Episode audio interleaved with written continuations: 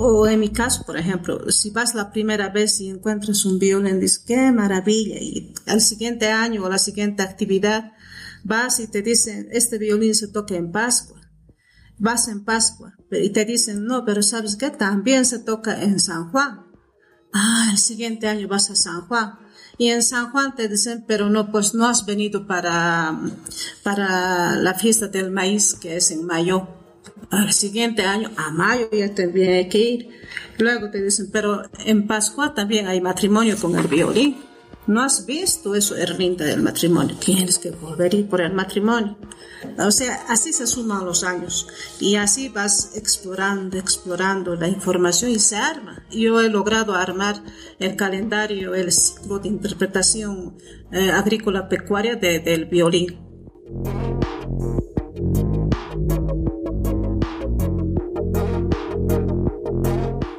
Muy buenas, te doy la bienvenida a Pachacamani Radio, un podcast producido por el colectivo Pachacamani. Aquí encontrarás un espacio dedicado a conversar sobre culturas, investigación, antropología, patrimonio cultural, música y más. Este es el episodio número 11. Soy Richard Mújica y esto es un podcast. Un audio que te puede acompañar donde y cuando tú quieras y cuantas veces lo prefieras. Te invito a que te suscribas para estar al tanto de nuestros nuevos episodios. El 11 de octubre de cada año en Bolivia celebramos el Día de la Mujer Boliviana, en homenaje al nacimiento de la escritora cochabambina Adela Zamudio, cuya obra y práctica intelectual fue pionera en la lucha por una mayor y más equitativa participación de las mujeres en la sociedad. Por este motivo, desde Pachacamani iniciamos una miniserie de episodios en homenaje a mujeres investigadoras bolivianas. Este es el primer episodio. Hacer un podcast es un proceso constante de aprendizaje. Por ello, a partir de la conversación que tuvimos con nuestra invitada, nos lanzamos a aplicar el formato narrativo como una manera de relatarles lo conversado, su vivencia, eh, las reflexiones que ella tiene, las historias, etc. Les agradeceremos mucho que nos regalen su opinión sobre este formato en el post de esta página.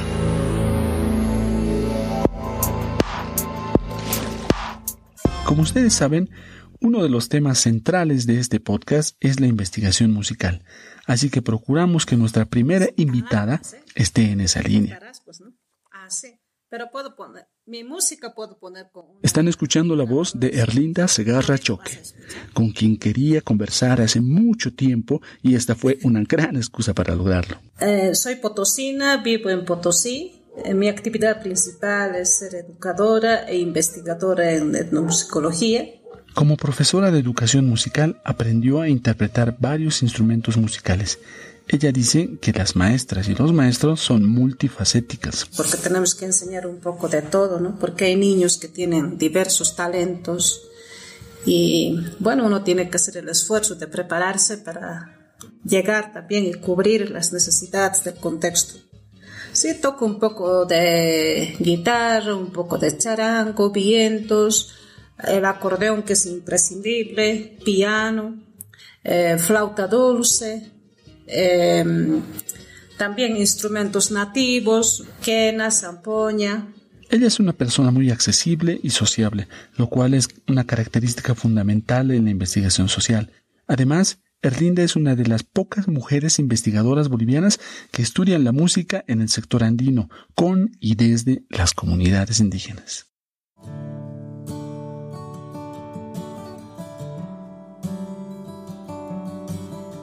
La vida me ha premiado, dotándome de energía y creatividad para desempeñarme en el ámbito de la educación musical desde el nivel inicial, primaria, secundaria, hasta en educación superior, espacios donde pude estimular y compartir los trabajos de investigación etnomusicológica en los estudiantes de secundaria y en las escuelas superior de formación de maestros, en la ESFEN Eduardo Baroa, Potosí, y Esfen José David Berríos de Caixa de Potosí, además de la Universidad Autónoma Tomás Frías como asistente de investigación etnomusicológica en el Instituto de Etnomusicología IBEM, eh, que era un convenio entre la Universidad de Gante Bélgica y la UATF de Bolivia.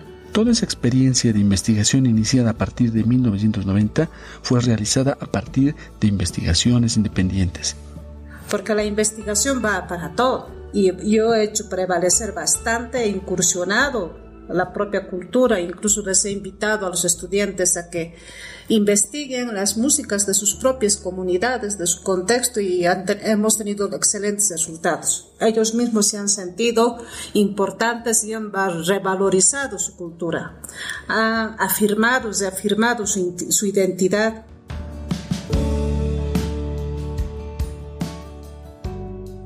Recordando lo multifacético de su actividad, Erlinda nos comentó sobre una producción discográfica que combina su virtud musical con la educación con niños y niñas. Eh, Puedo compartir un trabajo musical hecho con los niños, ¿no? Este disco tiene más de 10 canciones grabadas con el coro de niños y niñas del Colegio Don Bosco, las cuales mencionan al colegio y en especial le dedican canciones a la madre. Tenemos eh, temas de Don Bosco, luego tenemos canciones a mamá. Bueno, me parece que la mamá es algo sagrado. Los niños quieren mamá.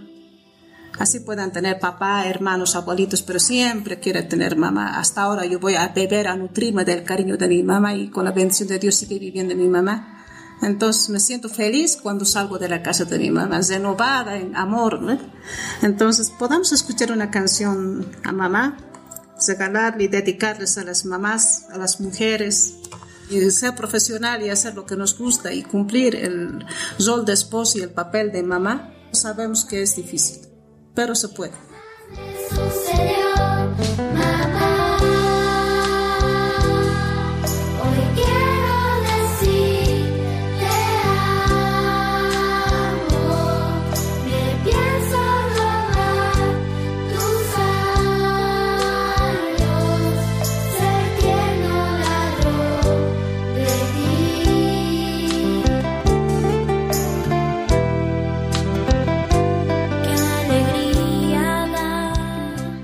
Lo escucharon, Erlinda es una persona muy apasionada con todo lo que hace. Sus investigaciones fueron presentadas en varios lugares del país y en eventos internacionales.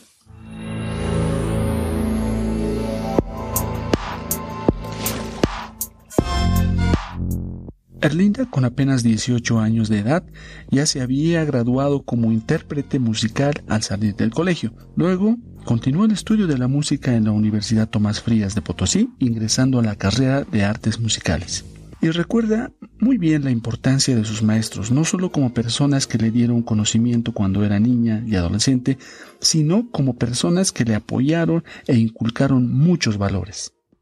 En 1990, el profesor Abraham Tirado Coronado, que en paz descanse, un personaje que no solo enseña música, nos enseñó música ni, nos, ni despertó la música en nosotros, fue mi profesor en escuela, en colegio, también en la universidad.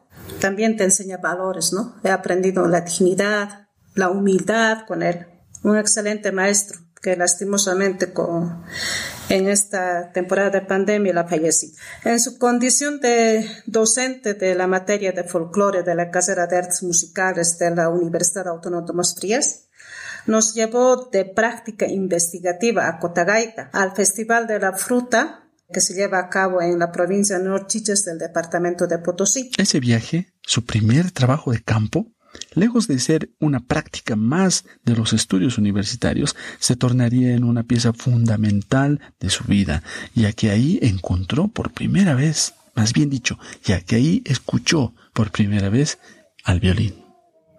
El violín chicheño, un sonido rústico con danza que me llamó mucha la atención porque para mí era novedoso frente a otros instrumentos de viento que siempre son difundidos un instrumento raro que, que, me llamó la atención y su danza y en pequeño grupo entraron en, a comparación de las otras comunidades.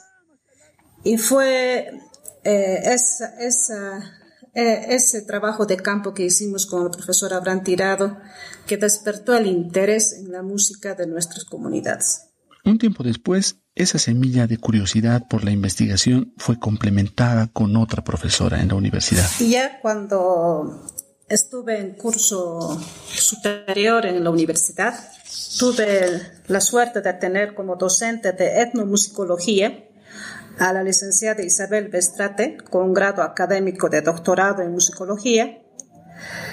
Em, ella hizo lo mismo, despertó en nosotros y estimuló eh, la producción, ya no solo el trabajo de campo, la producción de, investigaciones. Entonces, eh, nos invitó a participar en el Museo de La Paz, en las conferencias, y bueno, pues presenté ahí unos primeros datos, unos primeros bosquejos de investigación y producción sobre el violín chicheño en, en los años 93. Ese año he empezado la publicación. ¿Y cómo suenan esos violines? Aquellos que tanto le llamaron la atención a Erlinda.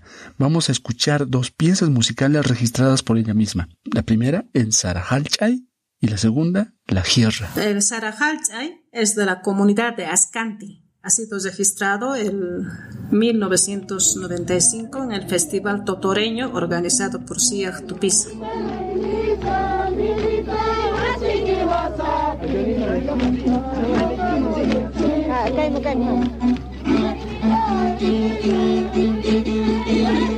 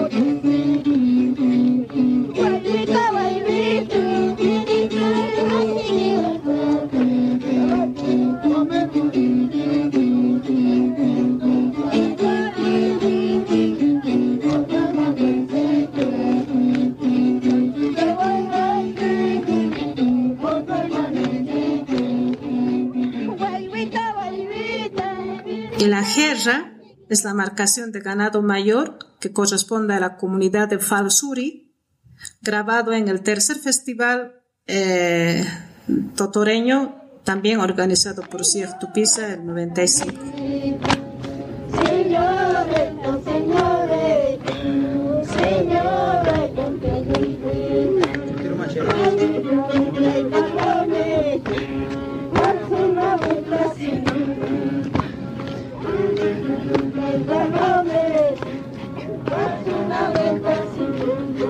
Tatamoto!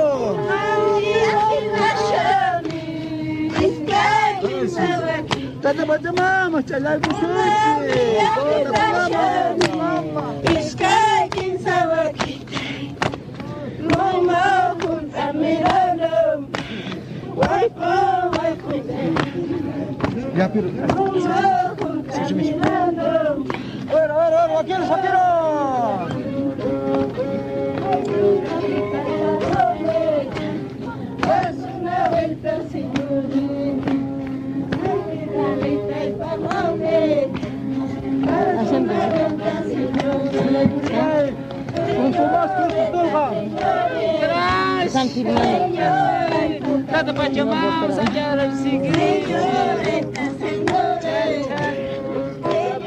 Cuando leemos o escuchamos los productos de una investigación, ya sea un libro o un disco con los registros de audio, los entendemos como una obra acabada.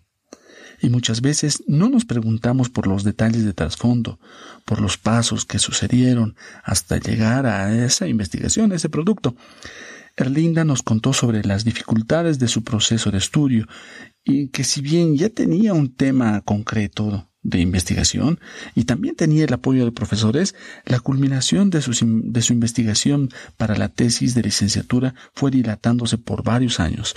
Fueron más de 10 años de constante aprendizaje, reflexión y persistencia. Eh, ya cuando me gradué y paralelo a mi trabajo de, como educadora eh, en diferentes unidades académicas, de colegios, escuelas, em, tenía que graduarme, tenía que tener el título de licenciatura. Entonces, como yo estaba incursionándome en el violín, he recibido apoyo de Isabel y me estimuló, me dijo, bueno, te vamos a apoyar, haz tu tesis sobre el violín. Y, y fue mi asesora, mi tutora en ese trabajo. Eh, tú sabes que en aquellos años no había graduación directa. El trabajo de investigación me duró del, desde, el, desde, el, año, desde los 90 hasta el 2000, 2000 casi, el trabajo de campo. Luego otros tres años de hacer el título, de, de hacer la tesis. El 2001 he defendido. Y todos esos años me he dedicado a investigar el violín. No ha sido porque por incapacidad, sino que el violín está sujeto a un calendario y había que viajar cada año para, para captar, para obtener información sobre diferentes situaciones, para tener todo el calendario donde se toca el violín. Esa fue su principal finalidad de investigación, el calendario musical anual del violín. Todo un reto. Al iniciar una investigación se requiere la planificación, en lo cual es muy importante una exploración inicial y la recolección de información previa.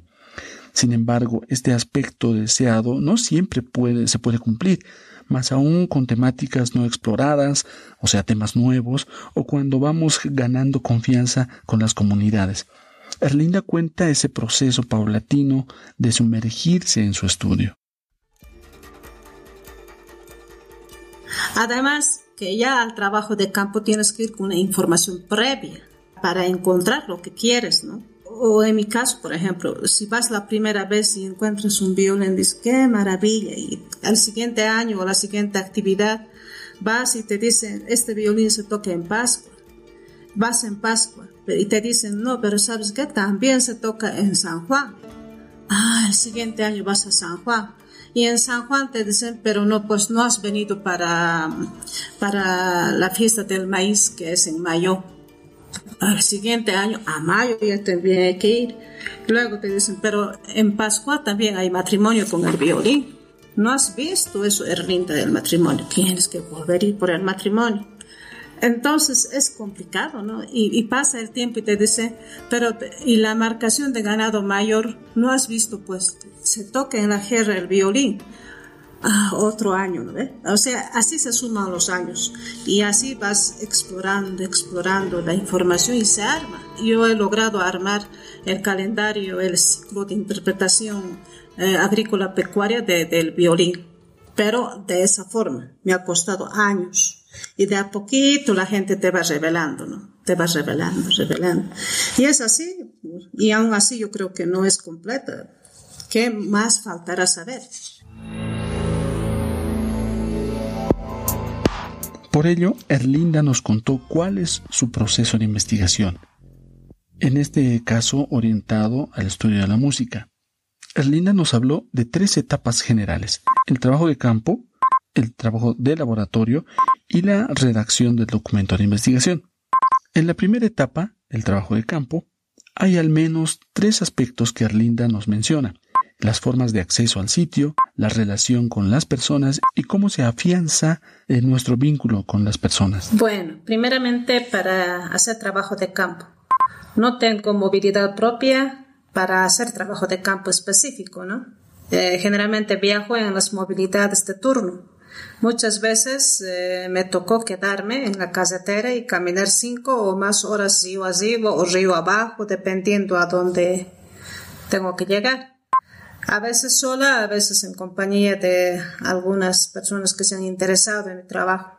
Cuento con mi filmadora, mi grabador y dos celulares que me ayudan bastante. Por lo general, cuando me presento o llego a una comunidad como nueva, entablo conversación en el, idioma quechua el saber hablar quechua me, me, abre bastante las puertas en las comunidades. Me permiten recoger informaciones valiosas de primera mano, inéditas, porque los ancianos, los ancianos están solitos, abandonados a veces, entonces necesitan compañía y te hablan, añoran sus fiestas, sus comunidades, las abuelitas te lo cantan, te cuentan todo el proceso de las fiestas.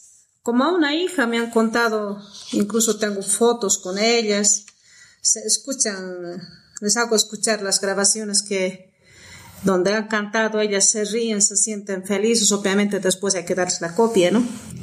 Bueno, yo muy feliz no he tenido problemas en ninguna comunidad, por lo menos durante este tiempo.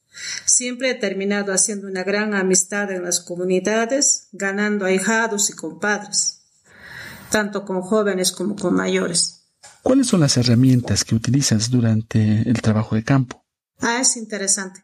Para hacer el trabajo de campo, uno es mi filmadora, luego la grabadora pequeña que está colgado el micrófono en mi solapa y el celular para sacar las fotos casuales eh, generalmente utilizo dos celulares eh, porque eh, se descarga rápido la batería, entonces no quiero quedarme con, con una valiosa información sin registrar, ¿no? Una imagen que es tan impactante, única y que no registres. ¿Y qué tipo de grabadora utilizas ya que estamos hablando de audios? he estado trabajando con un mini disc hasta hace cinco años, seis años será que después ha quedado en desuso eso y las grabadoras que he estado utilizando son del celular para audio y la filmadora que tengo para registrar audio e imagen. Además es mucho más cómodo también, pero siempre hay que tener una buena filmadora que registre todo. El trabajo de campo es una etapa transversal a todo el proceso de investigación. Muchas veces durante el análisis o incluso en la redacción del estudio vemos que falta información y eso nos obliga a tomar decisiones, más aún si estamos sujetos a plazos cerrados. Para Linda, la respuesta para aclarar esas dudas es retornar al lugar, ya sea en persona o utilizando medios alternativos de comunicación con la gente. Como él indica, en este aspecto eh, se muestra también la importancia de la ética en la investigación y, que debemos también ser muy conscientes de que falta información, falta información, siempre falta información. Lo que yo hago es volver a la comunidad, preguntar otra vez.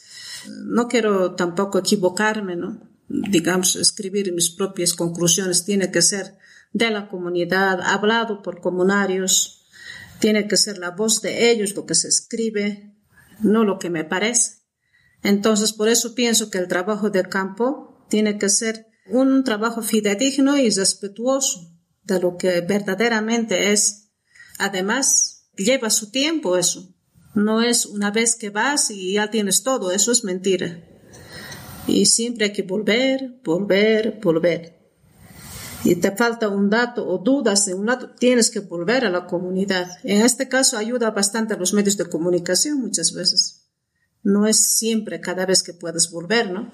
Porque ahora en las comunidades hay radio, en algunos lugares ya llega internet, entonces se puede. Pero en mi caso yo he tenido que volver muchos años al lugar, al lugar y al lugar.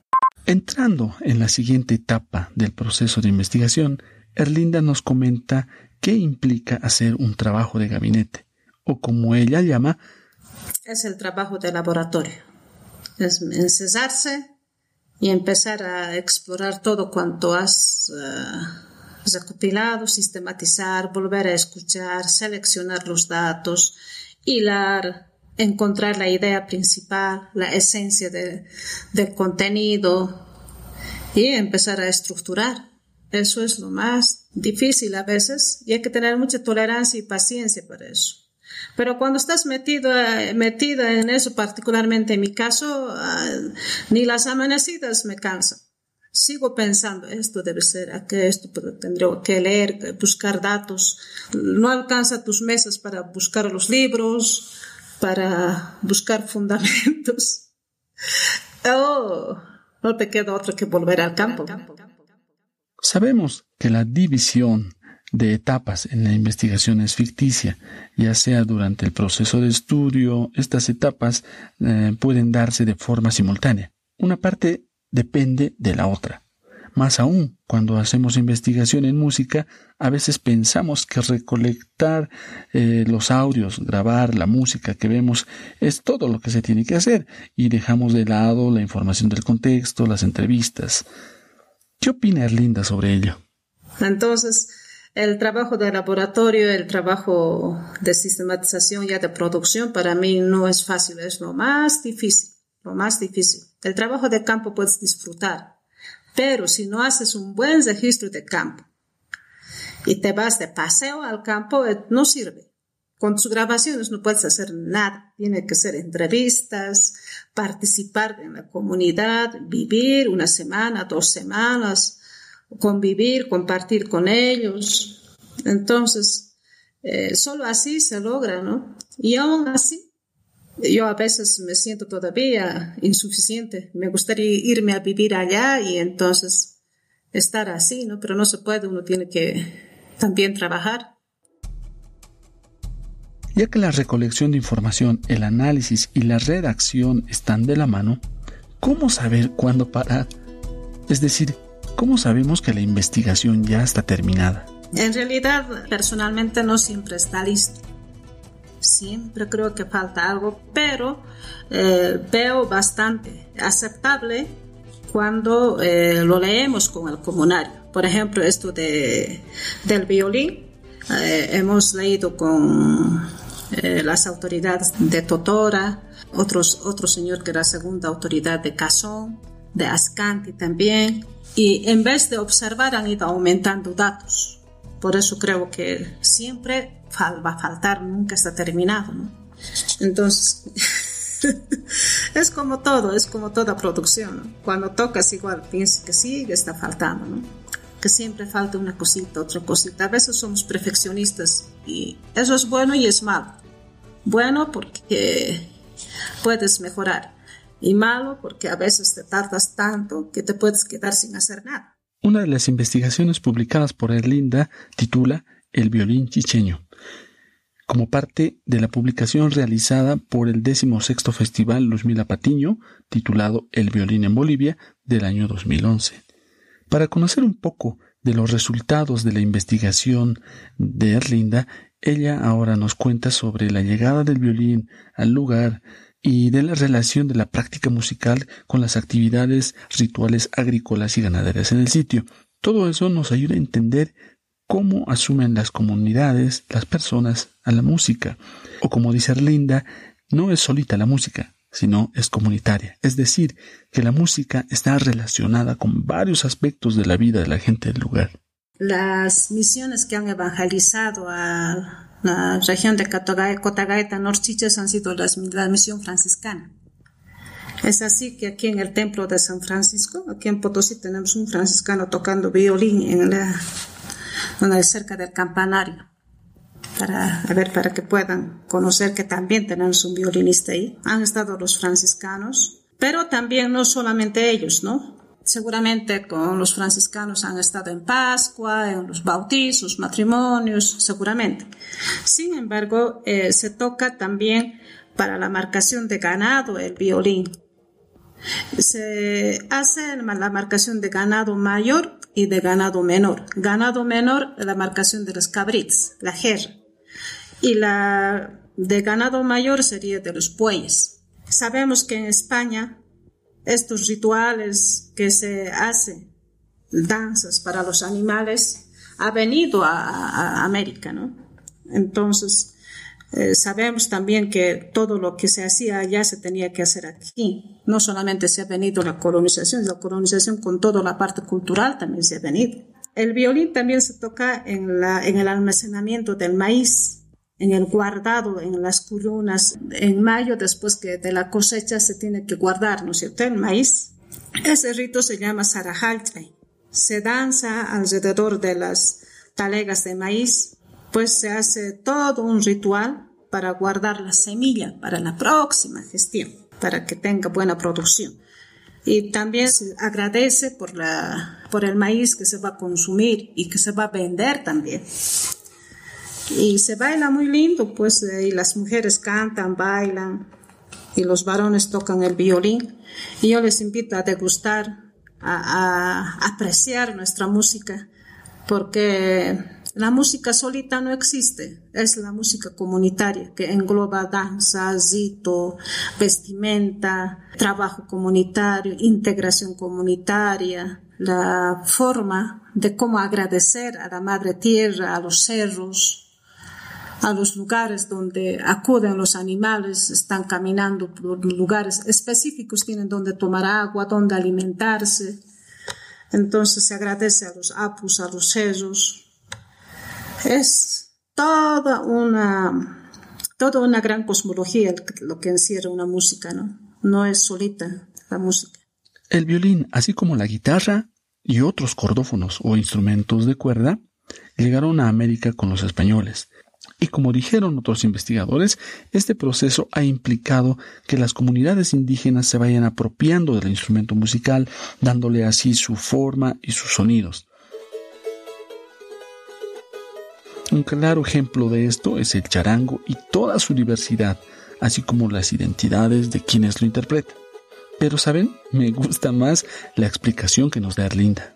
Es como la adopción de un hijo. Cuando adoptas algo, lo haces tuyo y lo crías y lo vuelves tuyo. Eso es lo que ha pasado con los cordófonos, ¿no? Yo siempre cuando hablamos del charango me acuerdo de Daniel Villavicencio cuando dice, a ver, ¿Cómo quieren que les diga que el charango es potosino? ¿En qué temple quieres que te lo digan?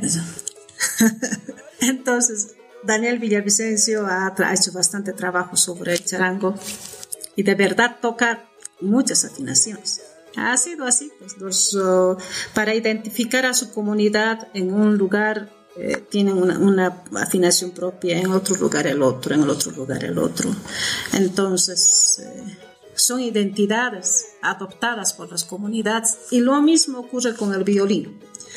Por ejemplo, el matrimonio se toca más altito, el sarajalche es un poquito más para bailar, eh, la marcación de ganado también para bailar, eh, San Juan ya es más solemne porque es dedicado a San Juan Bautista, eh, San Pedro también es una música más formal.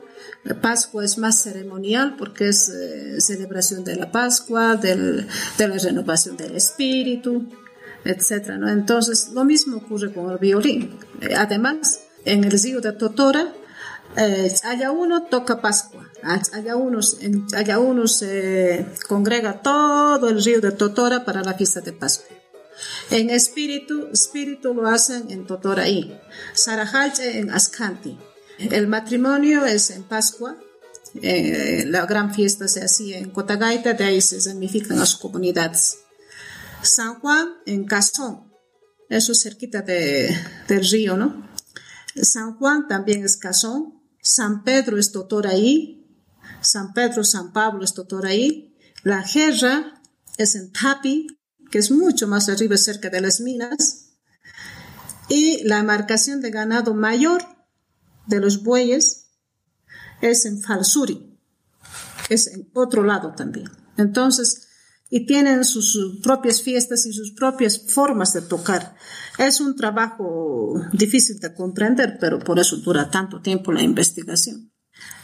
Claro, además estás haciendo referencia al territorio ¿no? De qué manera se ubica la música, se relaciona con el espacio y la gente y ciertas prácticas rituales en este caso que están vinculadas totalmente con la música del violín.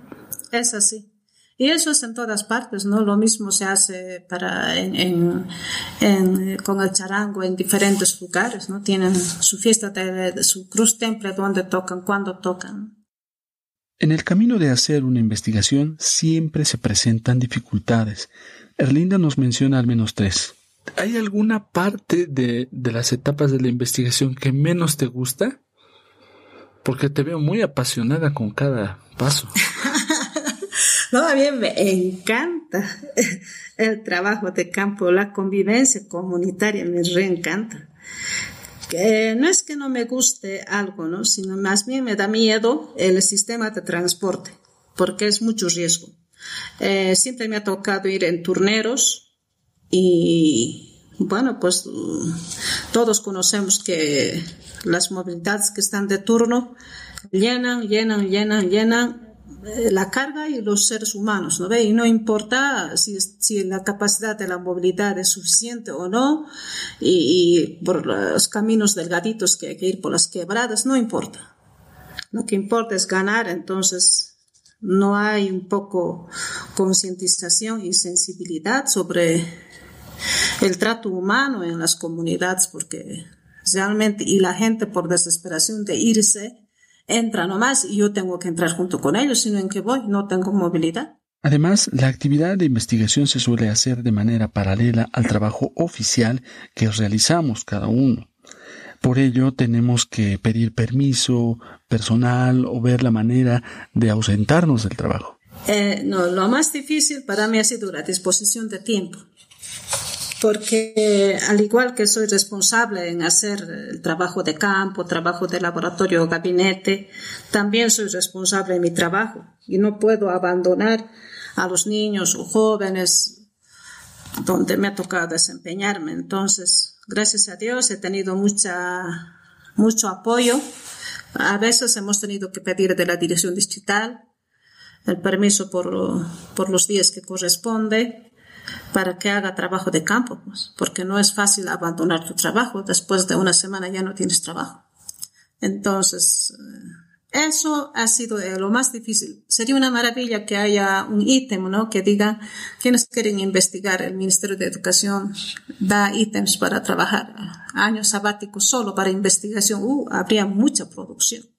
Como escuchamos, hacer investigación implica un distanciamiento despacio, ya que viajamos a sectores alejados o por un largo tiempo. Y eso tiene también efectos en los hogares y en la familia. Eh, me parece que la familia tiene que ser un equipo, ¿no? Que te apoye a, que te apoye en lo que hagas. Imagínate si fuera una restringente, ¿qué sería? Eh, lo que es doloroso es dejar a los hijos porque al final las personas mayores, tu mamá, tus hermanos, tu, tu esposo te puede apoyar, pero los hijos siempre necesitan mamá. Yo creo que ser mamá y abandonar a tus hijos porque algo te apasiona es, eh, te invita a ser fuerte, pero a la vez también es positivo.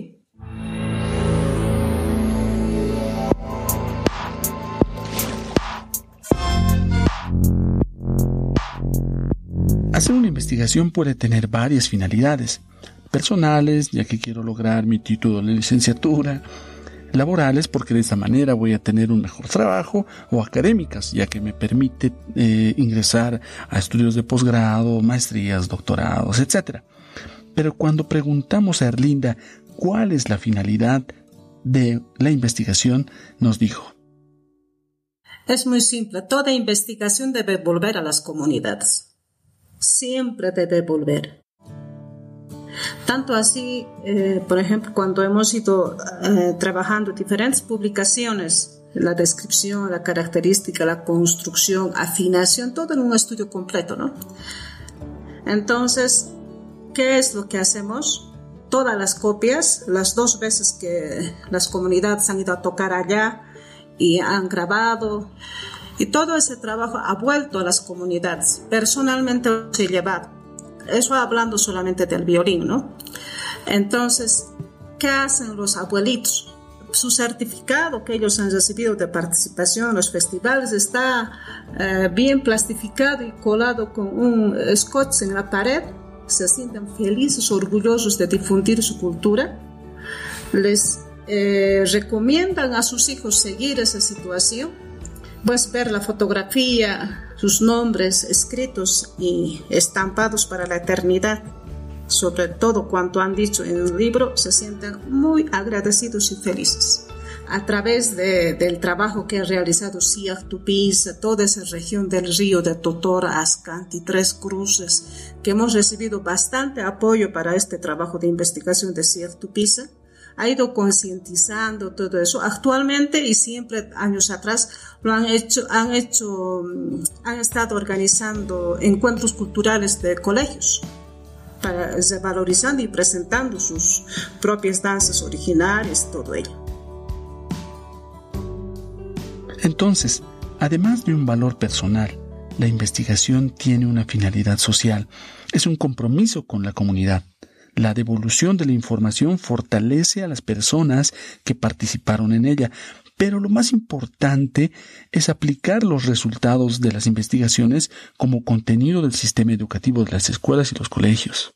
Con lo que se ha, estado haciendo en el Ministerio de Educación, eh, haciendo un currículum eh, diversificado, regionalizado, en la, en la propuesta bibliográfica tendrían que entrar todos estos trabajos. Algunos están, pero no todos. Conviene colaborar en eso y hacer conocer qué trabajos más se puede eh, proponer como bibliografía y para promover eh, la revalorización cultural de nuestros y Y nos recuerda varios aspectos que son importantes tener siempre presentes, siempre en cuenta al momento de realizar investigación en comunidades. Yo creo que falta mucho por hacer.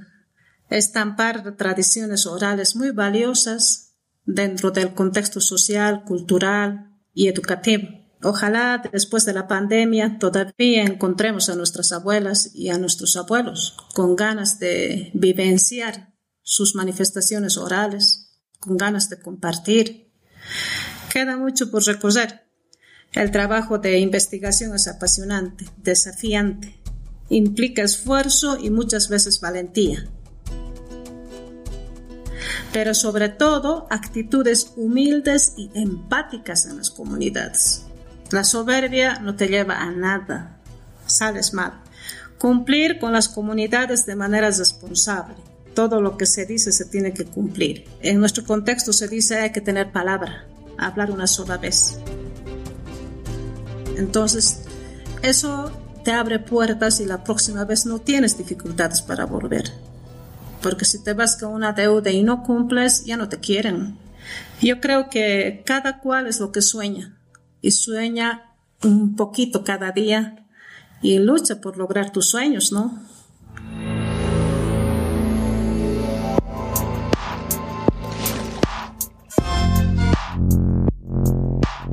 Erlinda, muchas gracias por compartir un poco de tu historia con quienes nos escuchan ahora. Agradecerte a ti, Richard, por la oportunidad de compartir mi experiencia de vida como mujer, como apasionada en la investigación y como comprometida con la educación. Muchísimas gracias, Richard.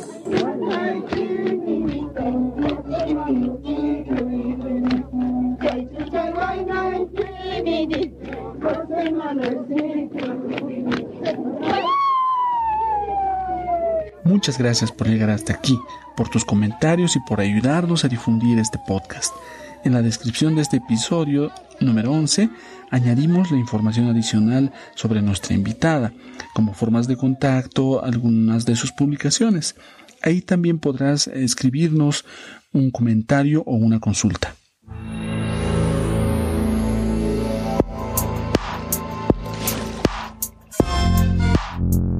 Soy Richard Mújica y nuevamente te invito a visitar la página web de este podcast, pachacamani.com, diagonal podcast.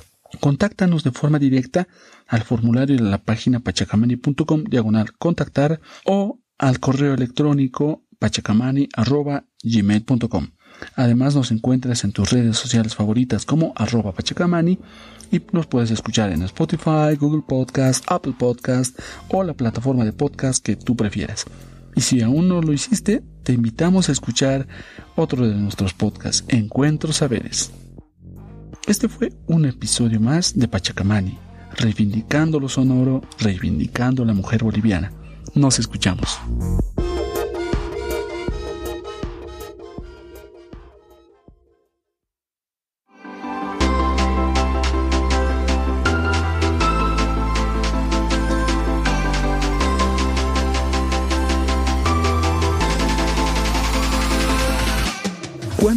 ¿Cuántos podcasts bolivianos conoces? Estoy seguro que hay más de los que te imaginas. Es muy grato mencionar que el colectivo Pachacamani forma parte de la comunidad boliviana de podcasters, Podcast Bo. ¿Ya te picó la curiosidad? Espero que sí. Te invitamos a visitarnos y ver todo el contenido que estamos produciendo en nuestra página web podcastbo.com. Y si buscas el hashtag podcastbo, encontrarás toda la movida de la comunidad de podcasters bolivianos en la web. Ya lo sabes, somos podcastbo.com.